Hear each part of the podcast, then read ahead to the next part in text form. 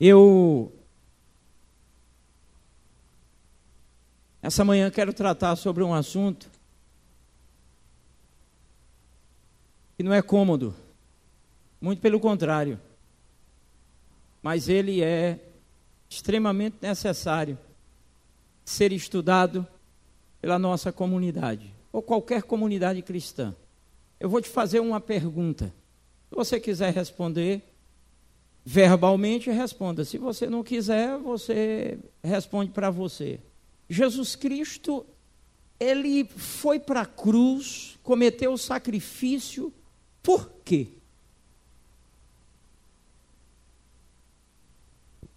Nossa mãe. Precisa todo mundo falar de vez, não.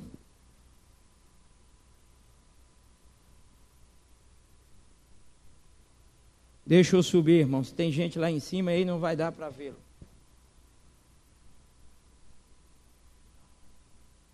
Todo mundo sabe, por isso ninguém respondeu. Oi? Amor. É. Mas qual foi o motivo dessa obediência e desse amor? Para de quê? Hã? Espera aí, rapaz. ele morreu para nós de quê? Do do por quê? Porque diz o texto sagrado que o pecado, o salário dele é que morte é esta? Hã? Morte eterna. Esta é a base da nossa fé. Se a pessoa não se achega a Deus, fundamentado nessa base, não faz sentido você se achegar a Deus. Porque o propósito maior de Jesus é exatamente nos livrar daquilo que nos mata, que é o pecado.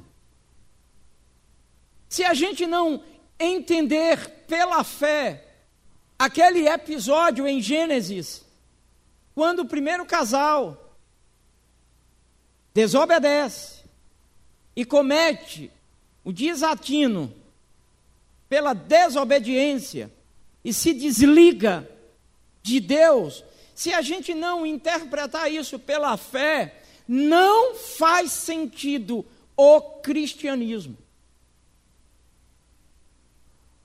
morrer na cruz pela humanidade, morrer na cruz, melhor dizendo, por você, por mim, só faz sentido na medida que nós entendemos esse ato pela fé.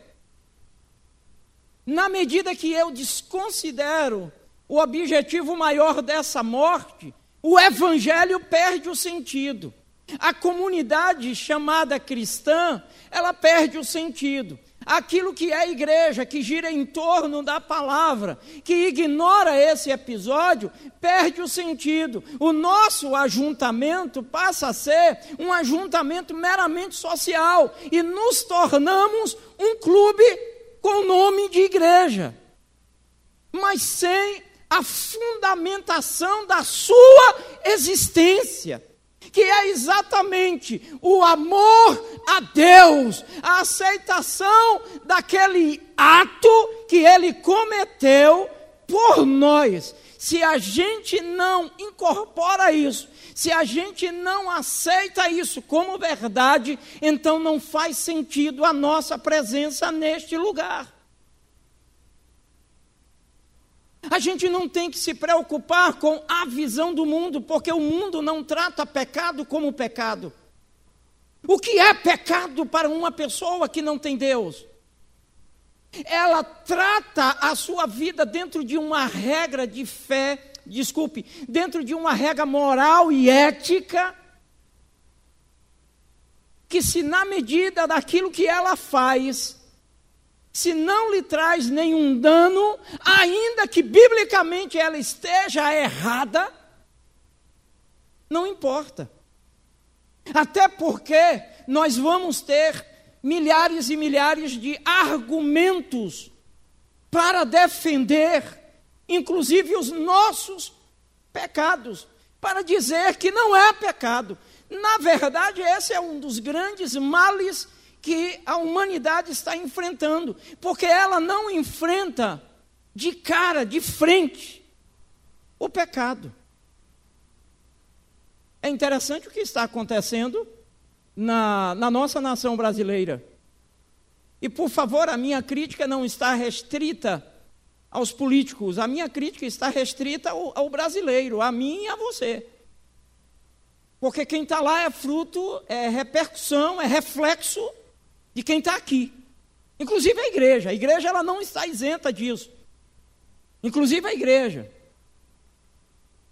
Porque tem gente que diz que ama a Deus, tem gente que confessa Jesus Cristo como Senhor e Salvador da sua vida, tem gente que acredita piamente que Deus perdoou os seus pecados, tem gente que declara amar a Deus, mas tem conchavos políticos. Porque alguém, um vereador, um prefeito, um senador, um deputado, arrumou um emprego para minha prima, para minha tia, e aí a gente fica amarrado, preso com aquele negócio. Isso não é política, isso é safadeza. Isso é sem vergonhice. Você concorda comigo? Muito obrigado. Isso é canalice. Eu fico pensando nesses esses crentes que brigam de forma ferrenha pelo seu partido e pelo seu político. A maior vergonha, por que, que esses homens de cabelos brancos, calvos, idosos ou não, por que, que esses homens, eles nunca viram nada, eles não sabem de nada e eles nunca fizeram nada, mas o país está uma lástima, e por favor, eu não estou falando de partido político, eu estou falando da situação. A situação política, ela é culpa do país, do povo. Porque é o povo quem coloca lá. Isso é, é claro para você? É claro para você? Então, por exemplo, é pecado 300 milhões foi desviado. Isso é pecado? Não tem pecado nisso, porque não tem nem confissão. Quem é que se habilita a confessar? Ninguém confessa. Eu ainda não vi um que sentasse e dissesse: Eu roubei. Aliás, teve um aí que teve uma, uma de 100 mil reais que ele aceitou como caixa 2 e ele foi e, e declarou: Não, eu recebi 100 mil reais e eu estou devolvendo. Então, a forma de interpretar isso é muito perigosa. E a partir daí, a comunidade cristã que diz amar a Deus, que diz ser salva por Cristo Jesus, começa a absorver as ideias, os conceitos e filosofias de forma que tudo isso, todo esse arcabouço aí, vai se reunindo e se misturando para defender as nossas mazelas, os nossos males. E daí o mundo está se acabando, a nossa família ou as famílias estão se acabando. Semelhantemente é o que a gente faz com as leis. A lei da gravidade, quem a ignora, tem um problema grave. Porque se chegar em um prédio de 10 andares e se jogar, vai morrer. Ah, mas eu não sabia que tinha lei da gravidade. Então você escolha uma, uma pista aqui da cidade que tem semáforo e por dez vezes você passa no vermelho. Ignore. Uma hora dessa Ou batem em você, ou você bate em alguém, ou você mata alguém, ou você morre. Porque é infração de uma lei. Salmos 32. Dada essa introdução, quero convidar você a olhar para o Salmos 32, que vai fazer coro com o Salmo 51, mas eu não vou ler o Salmo 51, porque a angústia de Davi está posta de forma muito clara nesse Salmo 32, como também no Salmo 51. Olha que coisa, viu? Salmos 32, do verso 3 ao verso 5. Enquanto eu mantinha escondidos os meus pecados. Esse camarada aqui tinha consciência de pecado, o que era pecado. Enquanto eu mantinha escondidos os meus pecados, o meu corpo definhava de tanto gemer o pecado dele afeta o seu corpo. Aí, versículo 4 diz: Pois de dia e noite a tua mão pesava sobre mim, essa era a sensação que o salmista tinha. Minhas forças foram se esgotando como um tempo de seca. Então reconheci diante de ti o meu pecado e não encobri as minhas culpas. Bom, a gente pode ler esse mesmo texto de diversas formas. Você pode interpretá-lo de diversas maneiras, vai depender do óculos que você está lendo. Essa palavra aqui é reflexo de uma consciência tomada por atos anteriores cometidos pelo salmista, que chega ao reconhecimento do mal que o pecado está lhe causando.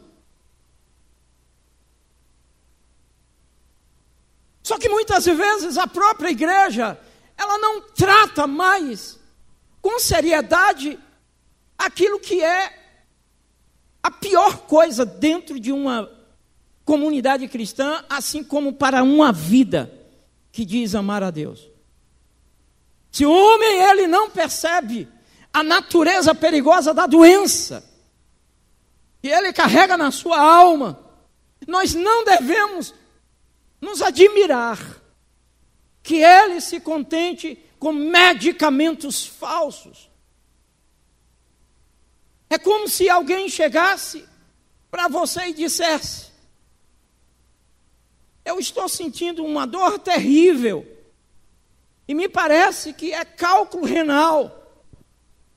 E aí a pessoa que é ouvida diz para você: Olha, chega na farmácia e compra um, um Cimec Plus. Ou então você compra uma pastilha magnésio bisurado. Você vai tomar e vai ficar filé. Tudo maravilhoso. Bom, é medicamento. Cimec Plus é um medicamento. Serve para dor, mas não para cálculo renal. Daí é remédio, mas é falso. Para o meu sintoma, para o que eu estou sentindo. Daí,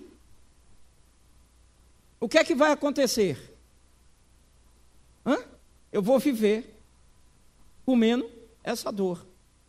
Porque Cimec Plus é para estômago e não para cálculo renal. Mas se alguém chega e diz para você, rapaz, não tem hospital aqui, não tem não. Então, enquanto você chega no hospital, se é que pode, me parece que não pode, porque agora tem que ser prescrito por um médico, você tem que comprar um tramal. Toma um tramal aí. Não é nem um, um buscopan. Porque tem dor de cálculo renal que buscopan não dá jeito. Toma um tramal. É assim que muitas pessoas, inclusive dentro da igreja, por favor, inclusive não, dentro da igreja, está tratando, ou estão tratando, muitas pessoas estão tratando o pecado assim. Falar de pecado não é falar sobre um grupo de ideias externas, em que as pessoas podem crer ou não, mas, sobretudo, é falar daquilo que devemos repudiar, porque fere a santidade de Deus e a nossa comunhão com Ele. Vivemos numa época que a única coisa que é errada é dizer ao outro que ele está errado. A gente está vivendo nessa época. A única coisa que é errada é dizer ao outro que ele está errado. Inclusive, você corre até o risco de ser processado a depender da forma como você fala. Queridos, enquanto não reconhecermos que o maior problema é a rebelião contra Deus, a fascinação pela idolatria e a rejeição de Deus, nós não viveremos na intensidade que Deus preparou para que vivamos. Não adianta. Se a gente não encarar o tema de frente com seriedade, a igreja ela será tomada pelos princípios deturpados do mundo. Porque o mundo está aí para entrar na igreja. Ou o mundo entra na igreja, ou a igreja entra no mundo para ser sal da terra e luz dele, como diz o texto sagrado. Até porque é um tema que é pouco falado. O que melhor seria, que é uma interpretação equivocada na, no meu ponto de vista, para mim é, é, é um equívoco sem precedência.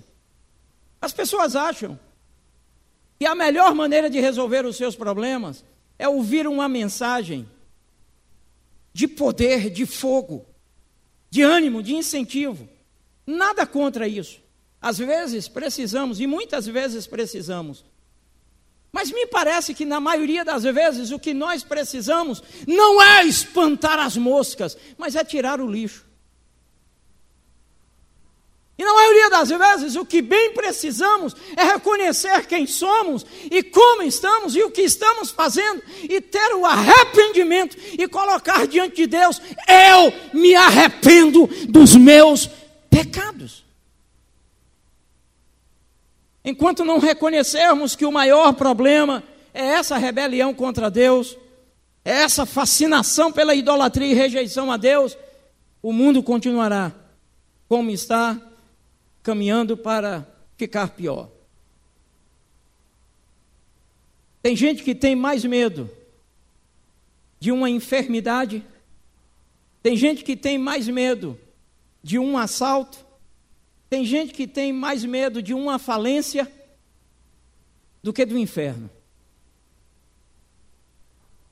Porque tem muita gente dentro de igreja que deixou de acreditar, inclusive, nisso. E a sua relação com Deus é uma relação muito superficial. Pecado tem na sua etimologia a explicação teológica, a palavra vem de ramartia. Sabe o que, é que significa isso? É o estado, a natureza do ser. Não é que nós pecamos, é que nós somos pecadores. É uma realidade que quer nos afastar de Deus. E o mal que nós cometemos não é simplesmente um erro moral, mas é um rompimento da aliança, da comunhão, da intimidade com Deus. Você precisa entender essa realidade, senão você não viverá em outros níveis. Não é simplesmente um descuido, um erro cometido, mas é o rompimento dessa intimidade com Deus. O que mais me admira em Deus é que Ele nos dá a liberdade para administrar esse negócio como a gente bem entender. Quando você olha para o texto de Salmos 32, você vai ver que a experiência do salmista, ela revela como a relação do pecado não confessado afeta com profundidade a nossa saúde emocional, física e espiritual. Ele sente o peso. Ele diz que é como se a mão de Deus estivesse pesando sobre ele. Não se chora mais a angústia de um erro cometido que fere a santidade de Deus. Não se vê mais isso. É raríssimo se ver isso. Porque nós estamos entrando num esquema de anular completamente todo o sacrifício de Cristo. Porque se eu não entender que Ele morreu para me salvar, desculpe a expressão, dessa desgraça, não fará sentido o sacrifício dele. O salmista ele vai afirmar que enquanto manteve-se em silêncio, guardando como um segredo inviolável o seu pecado, ele tornou-se um homem cansado, movido pelos gemidos, movido pela tristeza, movido pela insegurança, movido pela apatia e movido pelo medo. E que muitas vezes, enfermidades da alma que a gente as interpreta e tenta cuidar de outra forma. A experiência do salmista vai me mostrar o perigo de esconder o pecado. Ele está anulado. Talvez você esteja esperando que, dê, que eu dê nome aos pecados. Esse negócio é muito mais profundo do que a gente imagina. Não é simplesmente você é, participar do jantar dos namorados ontem e ter comido ah, além do normal e chegou em casa e disse: Meu Deus, hoje eu pequei. Não, essa deficiência está no seu caráter, eu vou falar sobre isso. Ramartia é uma questão de estado, está na natureza hamartia, pecado.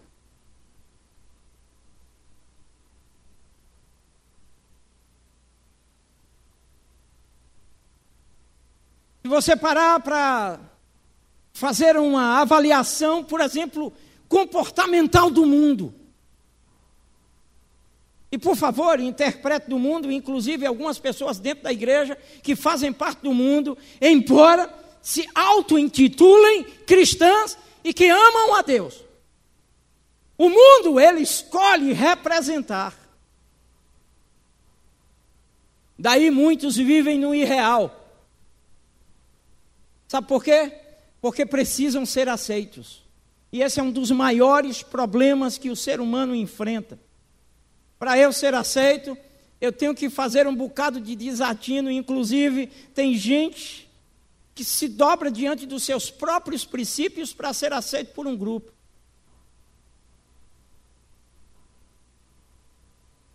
Então, a escolha do mundo é representar.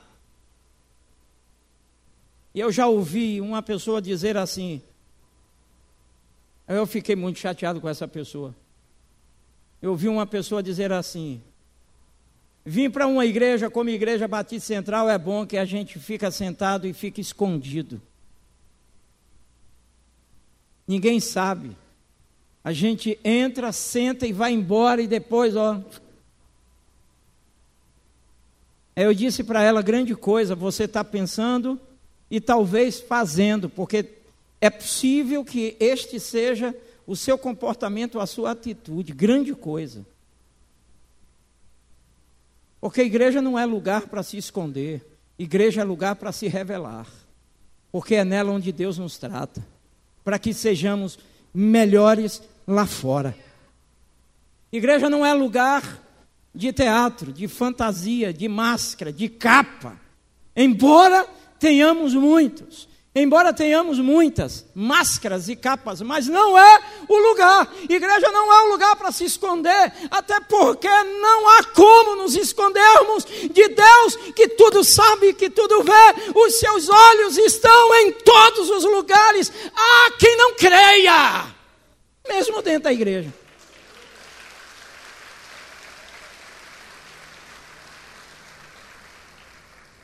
A tendência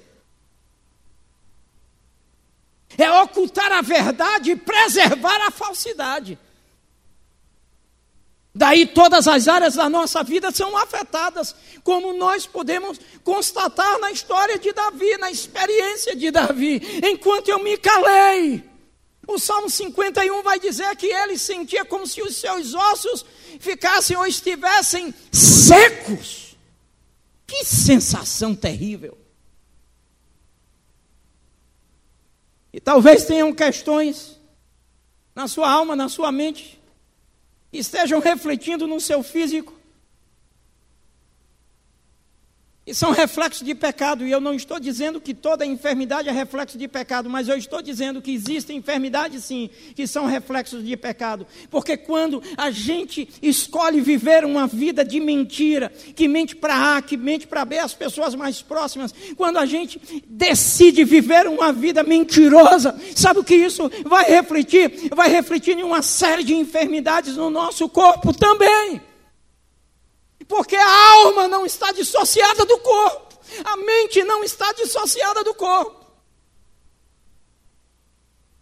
A não ser que você tenha um traumatismo craniano e afete a área motora.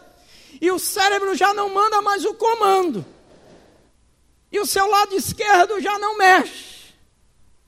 Por quê? A não ser que você tenha um troço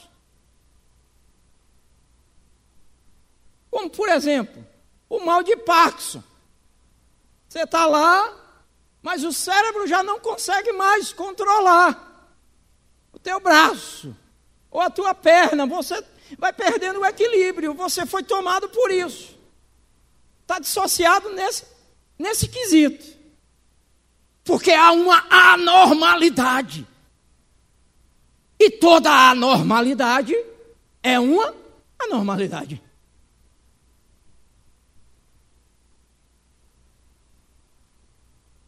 Sofremos a alteração na percepção.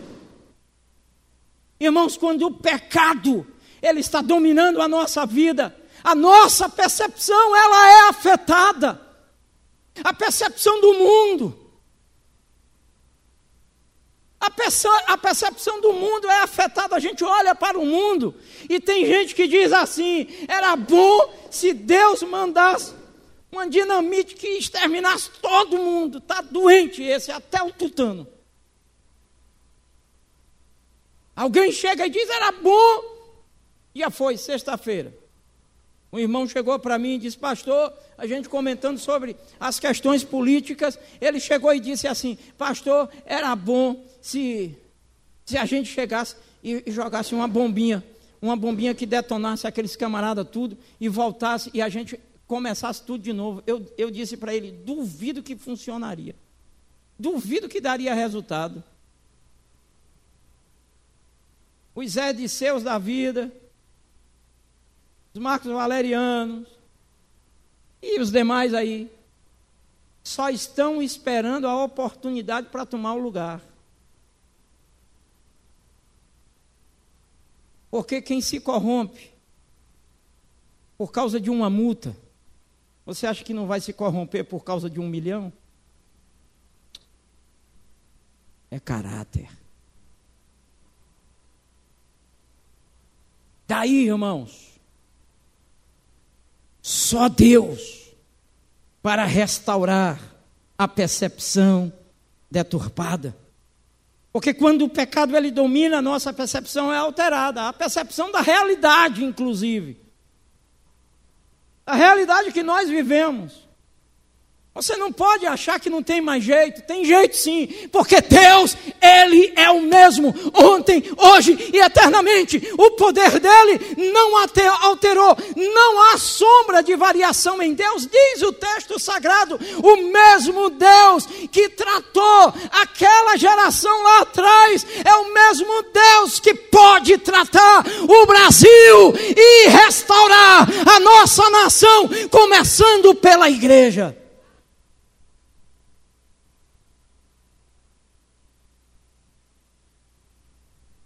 A percepção do outro.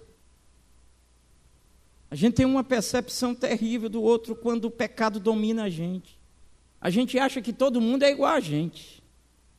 maldoso, hostil, desculpe a expressão, malandro, esperto. A percepção do outro muda.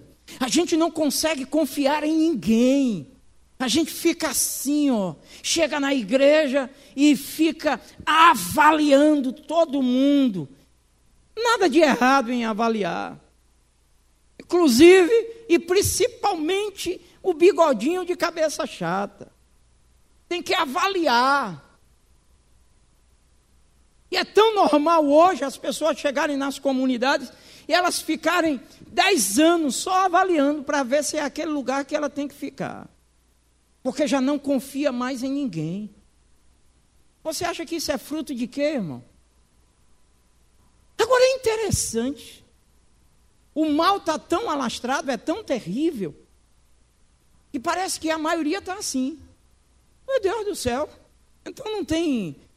É, me parece que o resíduo é muito, muito pouco, muito pequeno. Na verdade, o perigo de esconder o pecado é que a gente começa a construir um mundo falso e desenvolvemos máscaras. O perigo de esconder o pecado é nutrir o individualismo, que é um mecanismo que protege o homem de si mesmo. Para muitos, o individualismo é o caminho de liberdade e realização pessoal. Primeiro o meu umbigo, depois o dos outros. Primeiro o meu pirão, primeiro a minha farinha, o pirão dos outros depois. Sei lá como é que diz. Você sabe como é que é.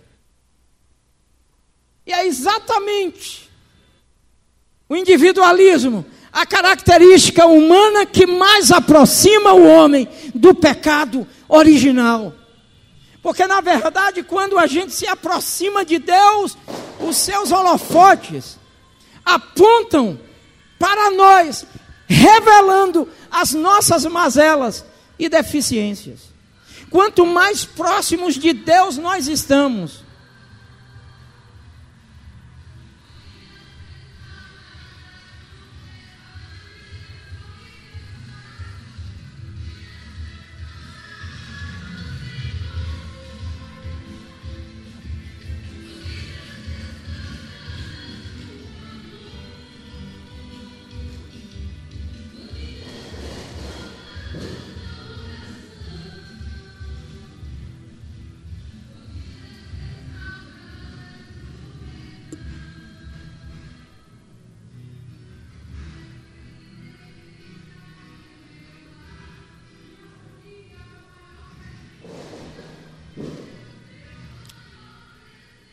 Tem provas que elas são fundamentais para o andamento e para a vida. Se eu não sou respeitado, eu preciso respeitar.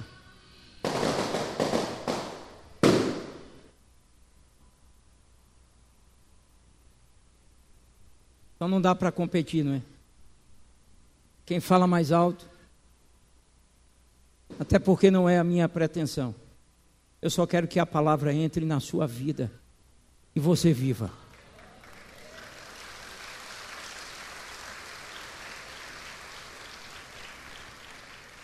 Individualismo.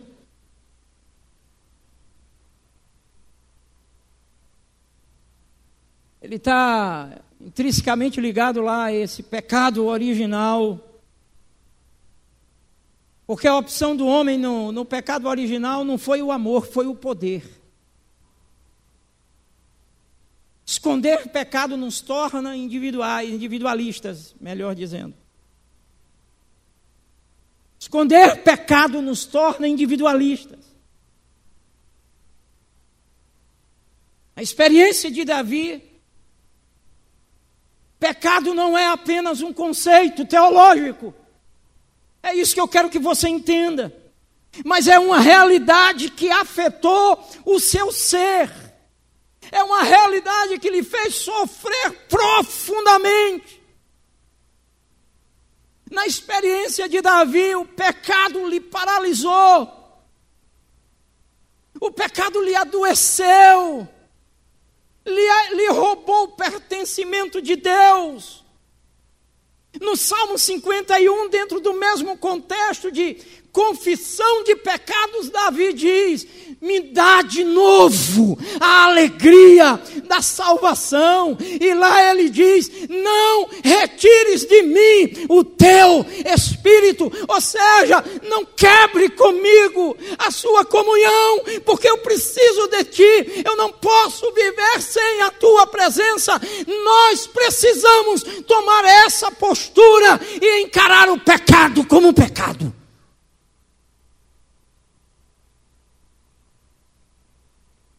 Não é apenas um conceito teológico. Não é só uma questão de moral, uma questão comportamental. Pecado não é um simples tropeço. Repito, é quebra da aliança com Deus. É algo sério.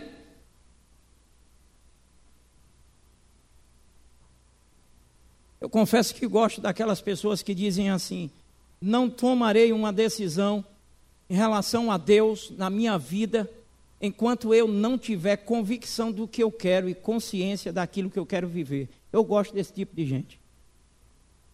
Porque não vive em cima do muro. Porque não vive envergonhando aquilo que diz crer e pior, aquilo que diz ser. Porque você contrastar na sua vida, na sua prática, a sua teoria, para mim, não é tão complicada como você contrastar aquilo que você diz que é. Você diz que é, mas vive completamente diferente daquilo que você diz ser. Para mim é o grande perigo.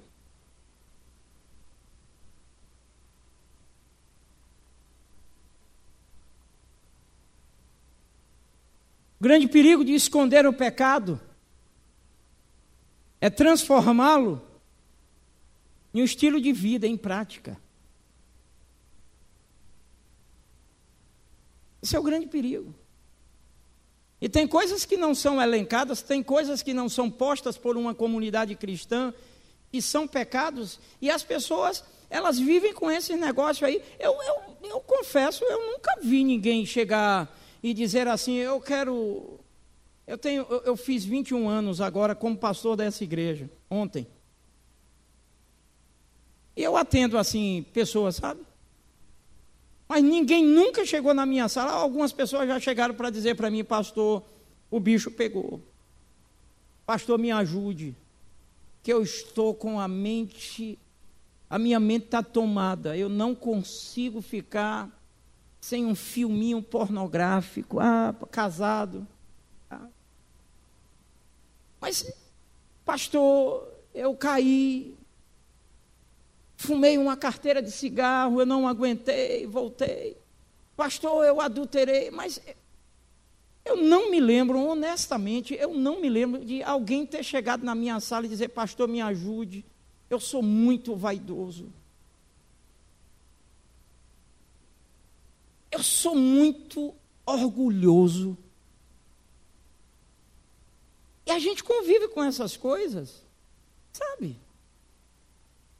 Normalmente.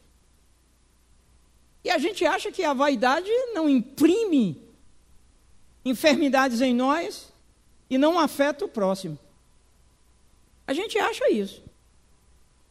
O vaidoso, ele passa por cima de tudo para satisfazer a sua vaidade. Bom, se ele, ele precisa para se autoafirmar, exemplo, exemplo, se ele precisa para se autoafirmar daquele cargo na empresa, porque o que está em voga na vida dele, o que mais pesa na vida dele é o status. É o status. Então, se o que pesa para ele é o status, não é nem o dinheiro, mas é o status, e ele precisa daquele emprego, ele vai passar por cima daquele indivíduo, por conta da sua vaidade.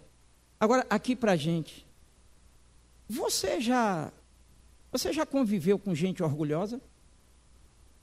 É legal, não é? Pense que é um povo bom de tratar. Pense. O orgulhoso. Pense que é um povo bom. Povo bom de lidar é com o orgulhoso. Está errado, mas não se dobra. Isso acontece muito nos relacionamentos conjugais. A gente evidencia muito isso no, no casamento. Aquele orgulho ferrenho. Eu não peço perdão. Que nada, meu irmão. Ela que se vire. Eu vou me dobrar para a mulher depois estar tá montando em mim. Ah, ser besta assim longe. E me desculpe, vai ser burro assim no inferno.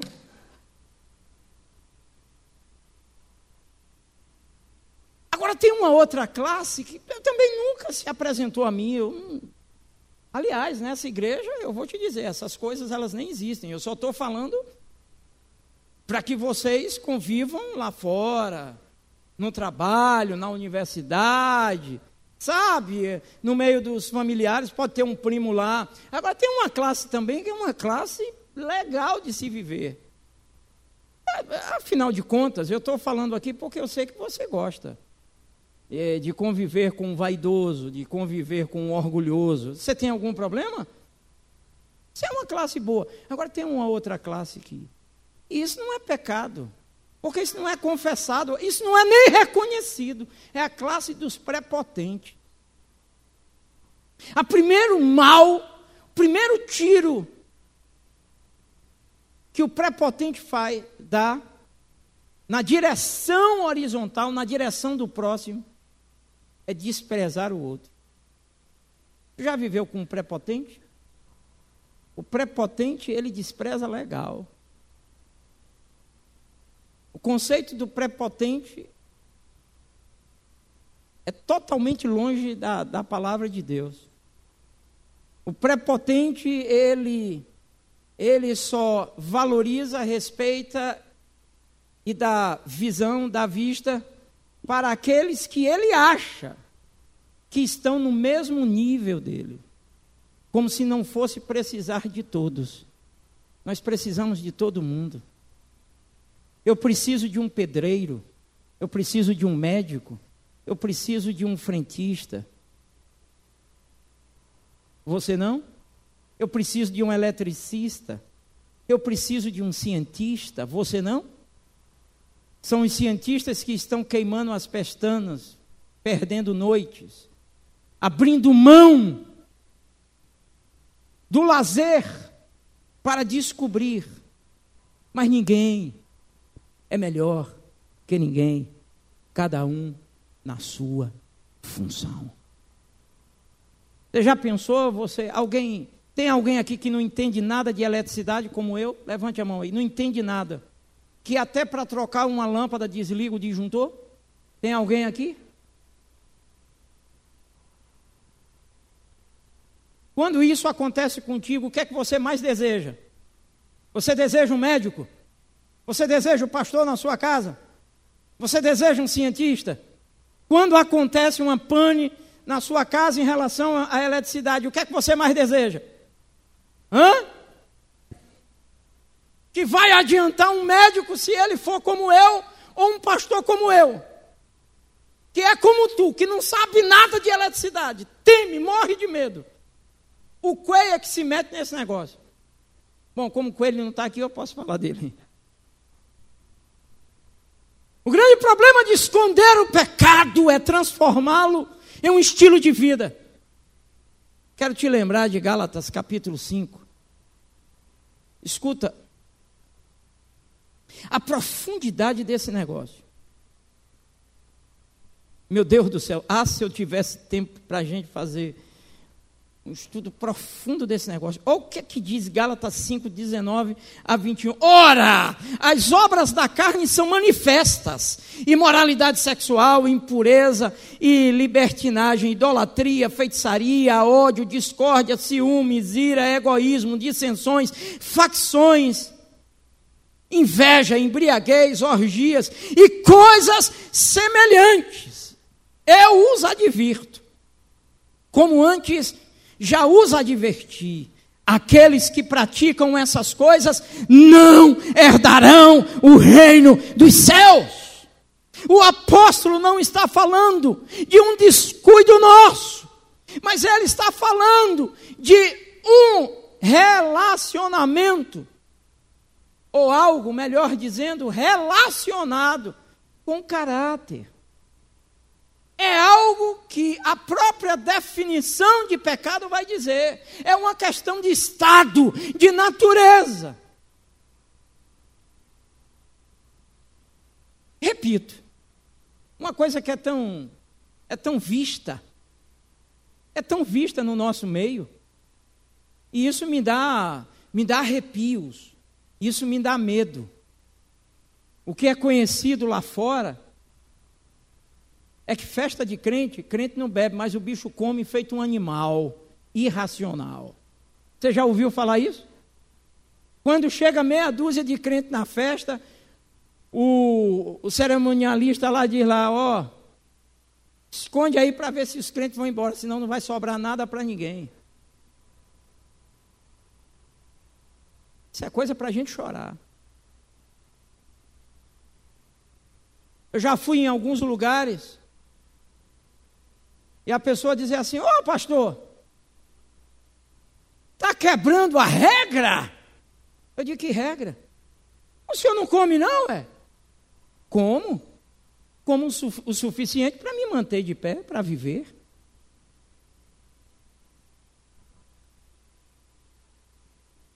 E tem crente que quando chega numa churrascaria, ele quer comer toda a carne porque pagou. Aí sai assim, empanturrado.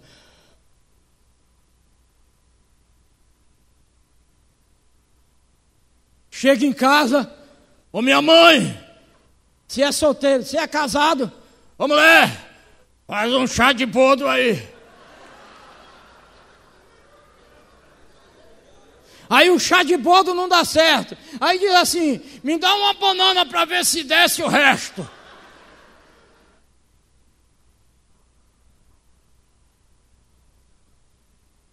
Se não fosse trágico, seria cômico. Você sabe o que, é, o que é que me amedronta? É aquilo que deveria me fazer chorar, me faz rir. É aquilo que me faz aplaudir, deveria me fazer dobrar os joelhos e pedir misericórdia a Deus. Isto é que me amedronta. Desculpe a sinceridade e o protesto em loco. Mas se eu não ensinar, quem vai ensinar? eu vou esperar que chegue pregador de fora para dizer o que eu tenho que dizer. Você pode até sair para outro lugar, mas aqui, amigão, se quiser ficar, vai ouvir. Se quiser ficar, vai ouvir. E por favor, viu? Por favor. Para pregar essa mensagem, eu vou te dizer, eu tentei me livrar dela. Eu estou sendo honesto contigo. Eu digo, Senhor, deixa eu pregar outra coisa. E eu comecei a pesquisar, eu comecei a estudar, só pegava em negócio de pecado. Eu digo, misericórdia. Eu disse, vê logo o que é que há em mim, se há algum caminho mal, joga logo o holofote aí, porque eu sei que antes o Senhor quer falar comigo, antes de falar contigo.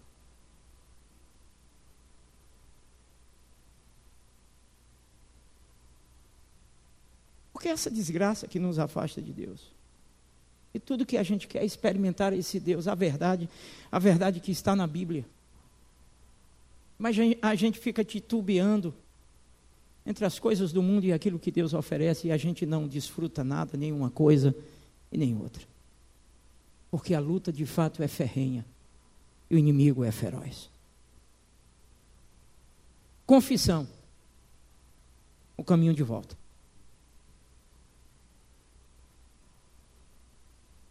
Confissão é o ato de desnudamento da alma e do coração diante de Deus e dos homens na busca da sua verdadeira identidade. Enquanto não tiver confissão, não haverá mudança. Você pode vir quantas vezes você quiser vir para a igreja, vai servir apenas de enfeite. Não é mais por falta de conhecimento. Não é mais por falta de informação, não é mais por a, a, falta de acesso à palavra. Você entra no Google, tem pregador de todo tipo de jeito. E excelentes pregadores. Maravilhosos. Bons de teologia. Excelentes no conteúdo. Não é mais por falta informação. É falta de vergonha na cara. De coragem de decisão clara para o que você quer, para a sua vida e no seu caminhar. Eu quero Deus, não deixarei de ser pecador, mas não viverei em pecado como um dia eu vivi. Eu quero Deus e o meu rumo, a minha decisão é viver em santidade, ainda que eu peque, mas eu vou fazer porque eu sou pecador, mas não viverei envolvido no pecado de forma cínica. Confissão não é apenas a declaração daquilo que fizemos ou deixamos de fazer mas é o confronto com a nossa própria natureza, com os vícios que foram incorporados no nosso caráter. Confissão vai muito mais do que isso. Confissão é o desmascaramento da nossa falsidade e o caminho em direção a uma transformação que o Evangelho promove e o Evangelho produz. O Evangelho, ele gera resultados.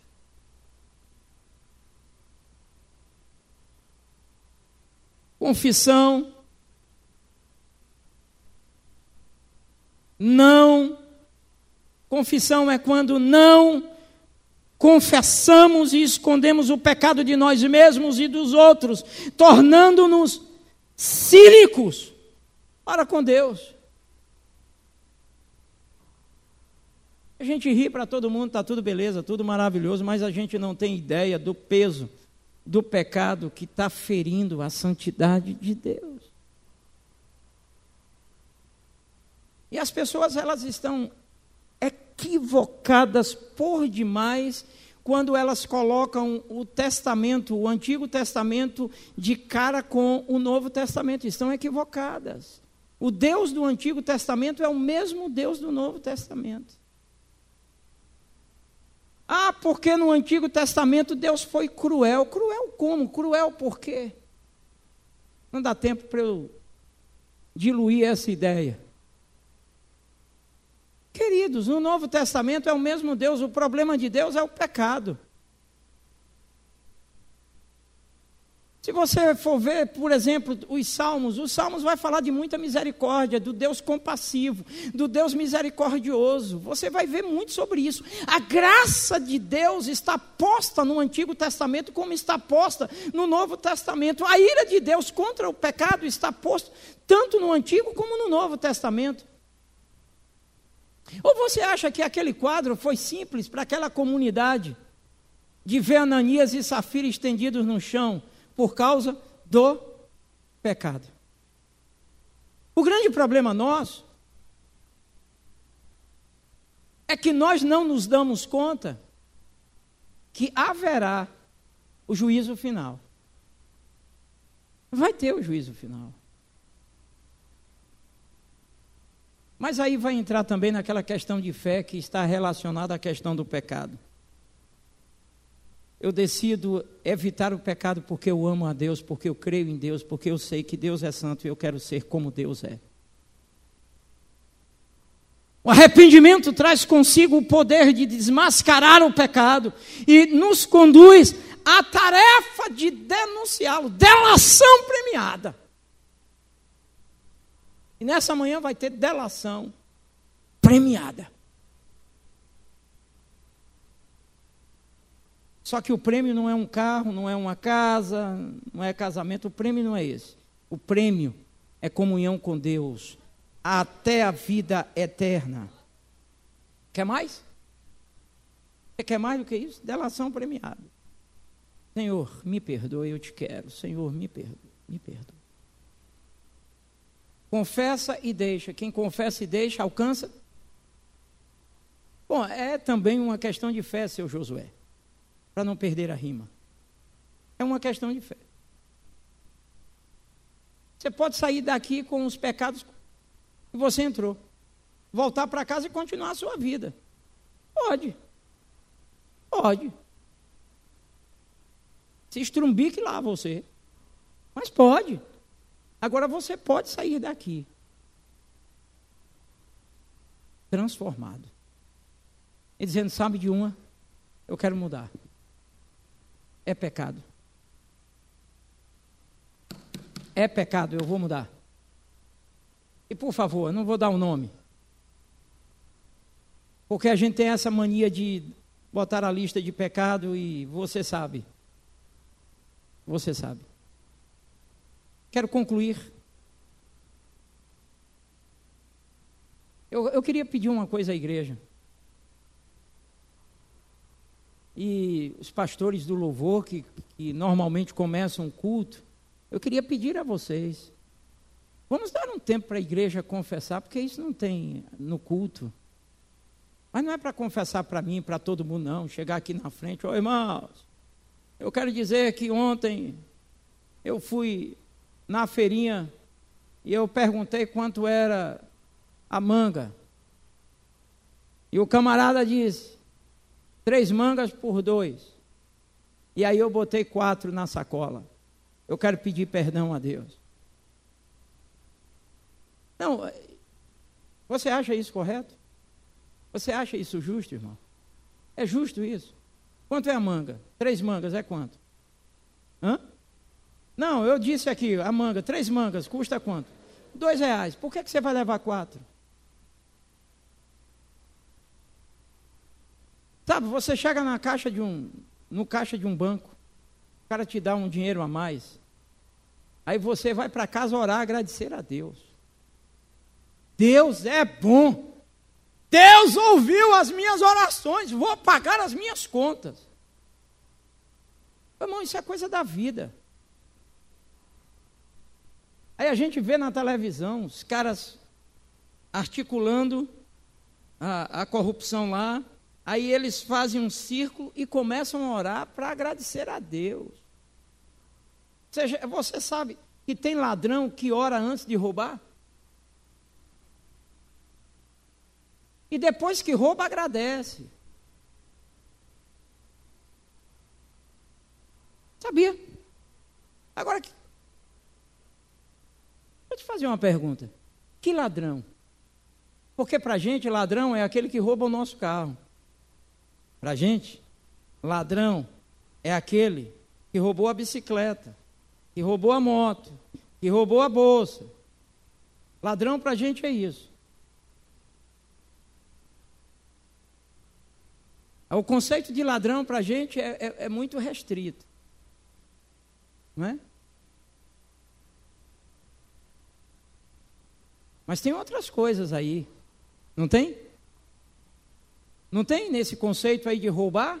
Não tem outras coisas? Por exemplo, alguém quer dar um exemplo aí? Não, pera aí, rapaz. Pô, já vem você com esse negócio de crente, velho. Ah, Malaquias 3,10 já vem assim. Ô, oh, pastor, pelo amor de Deus, isso é coisa de crente. Eu não estava nem pensando nisso, pastor. Todo mundo sabe o que fala Malaquias 3, né?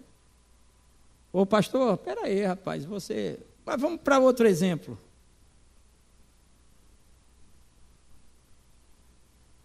Usurpar o direito de alguém. Ah, isso não é roubo, não. Você quer ver uma coisa que me deixa furioso? Que é simples e que para mim é um grande ladrão safado. É eu estar tá em uma fila esperando uma hora, chega um cara de pau e entra. Ah, se eu fosse grande.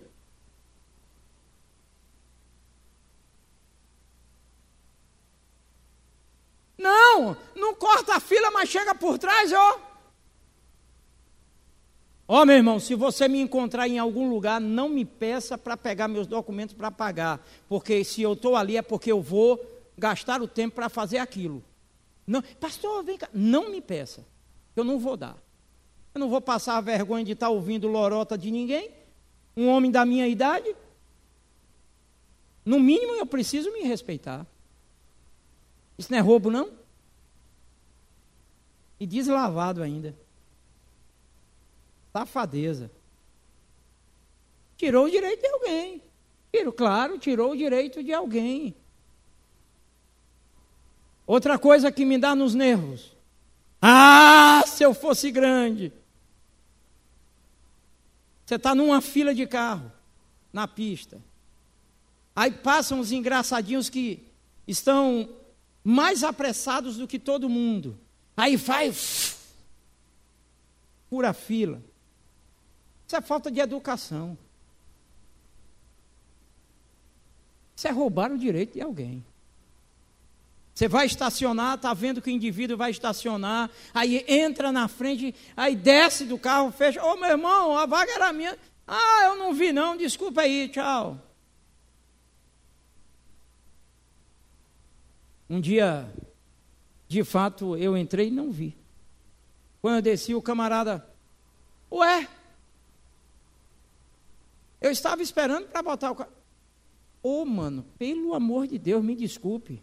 Eu entrei, tirei o carro, me perdoe. Isso não é para evitar briga, não, meu irmão. É uma questão de justiça, de honestidade. Está na hora da, da igreja começar o culto com confissão, de você começar a sua devocional. Ou, oh, me desculpe, você sabe o que é devocional? Está na hora de você começar o culto que você presta a Deus na sua casa, confessando. Não, não deixa, não vai pegar fogo.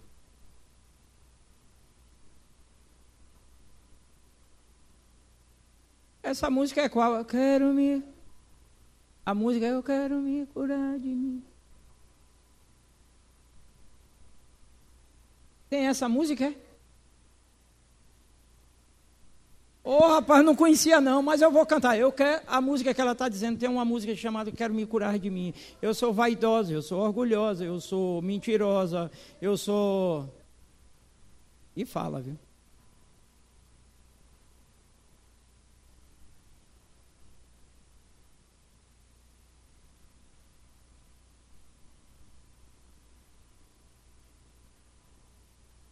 É muito sério. Ainda bem que está falando é uma advogada que tem conhecimento de causa, sabe de um bocado de coisa, uma pessoa experiente. E é verdade, a coisa é muito séria. Quero concluir então, só ratificando, viu? Irmãos, vamos orar, confessar ao Senhor. A gente chega na igreja com uma expectativa de receber bênção. Culto não é para receber, culto é para dar. A gente recebe por causa da misericórdia de Deus. Confissão é o caminho. E a gente lida com a confissão de uma forma muito relaxada.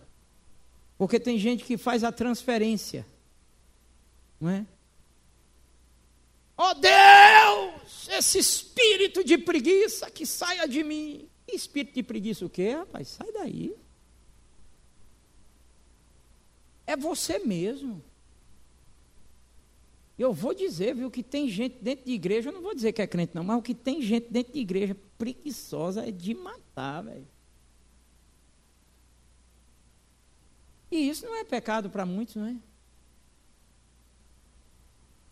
Oh, Deus, esse espírito de lascívia. Espírito de lascívia o quê, pai? Você vive pendurado em sites pornográficos e com a mente podre, fica falando em espírito de lascívia, rapaz. Aí fica transferindo tudo para o diabo. E você sabe que teve uma reunião no inferno, não sabe? E o diabo injuriado com os demônios. Sabe o que foi que ele disse? avisa lá para a liderança que a culpa não é minha, não. Então, é, é, esse nível de confissão à base de transferência é muito perigoso, irmão. Porque não tem efeito.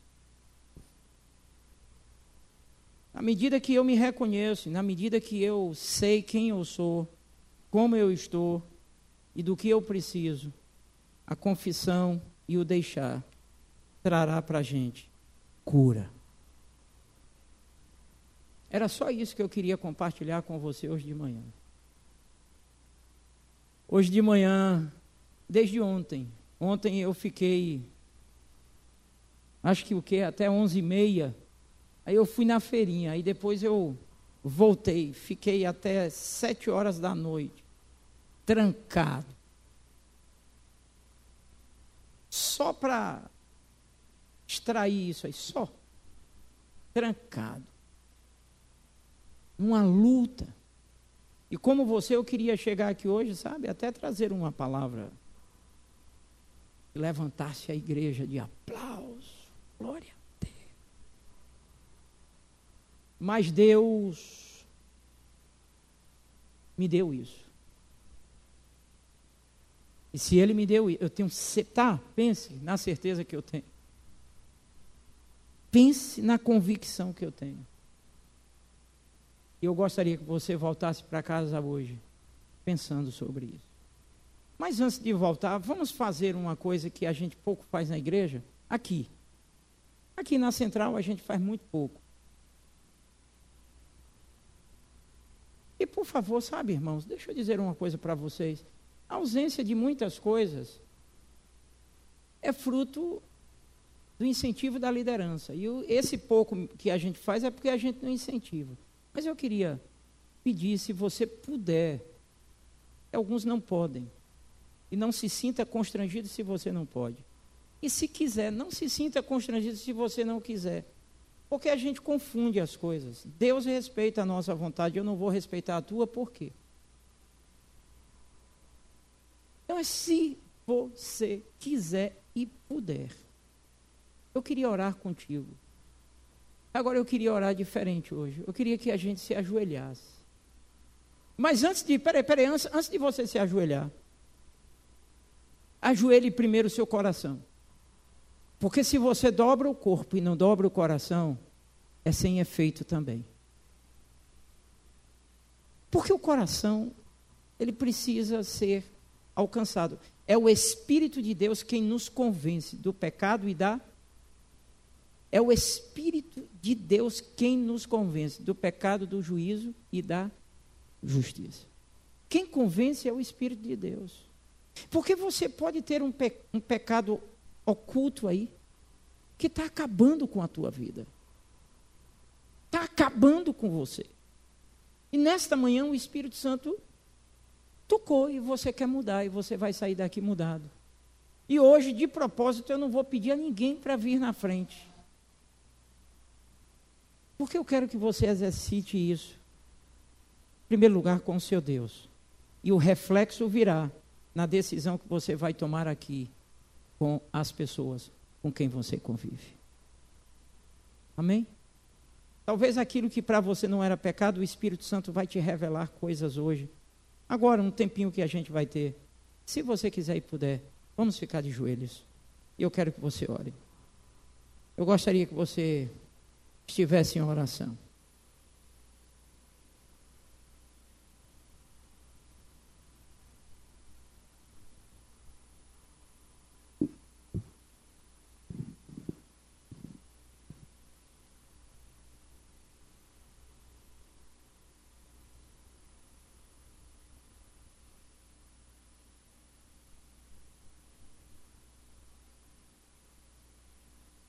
Gostaria que você verbalizasse bem baixinho, só para você.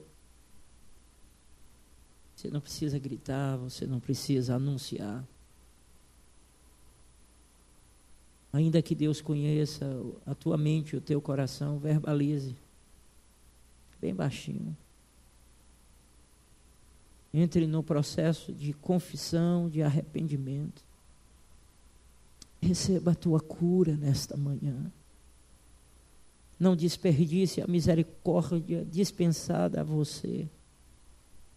Não ignore mais o sacrifício de Jesus. Não despreze o amor de Deus.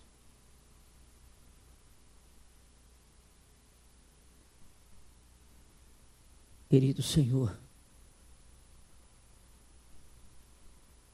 tenha misericórdia de nós. Nós reconhecemos as nossas fraquezas e mazelas. Nos ajude para que cheguemos a um amadurecimento nessa convivência contigo, a ponto de inter interpretarmos aquilo que quebra a nossa aliança contigo e fere a nossa comunhão e a tua santidade.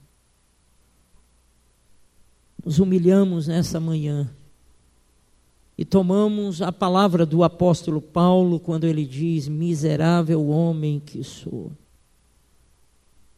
Quem me livrará nesta manhã? Nós confessamos que queremos viver no nível de santidade que o Senhor tem para nós.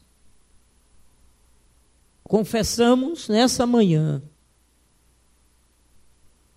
abominamos o pecado e não queremos mais viver de qualquer maneira.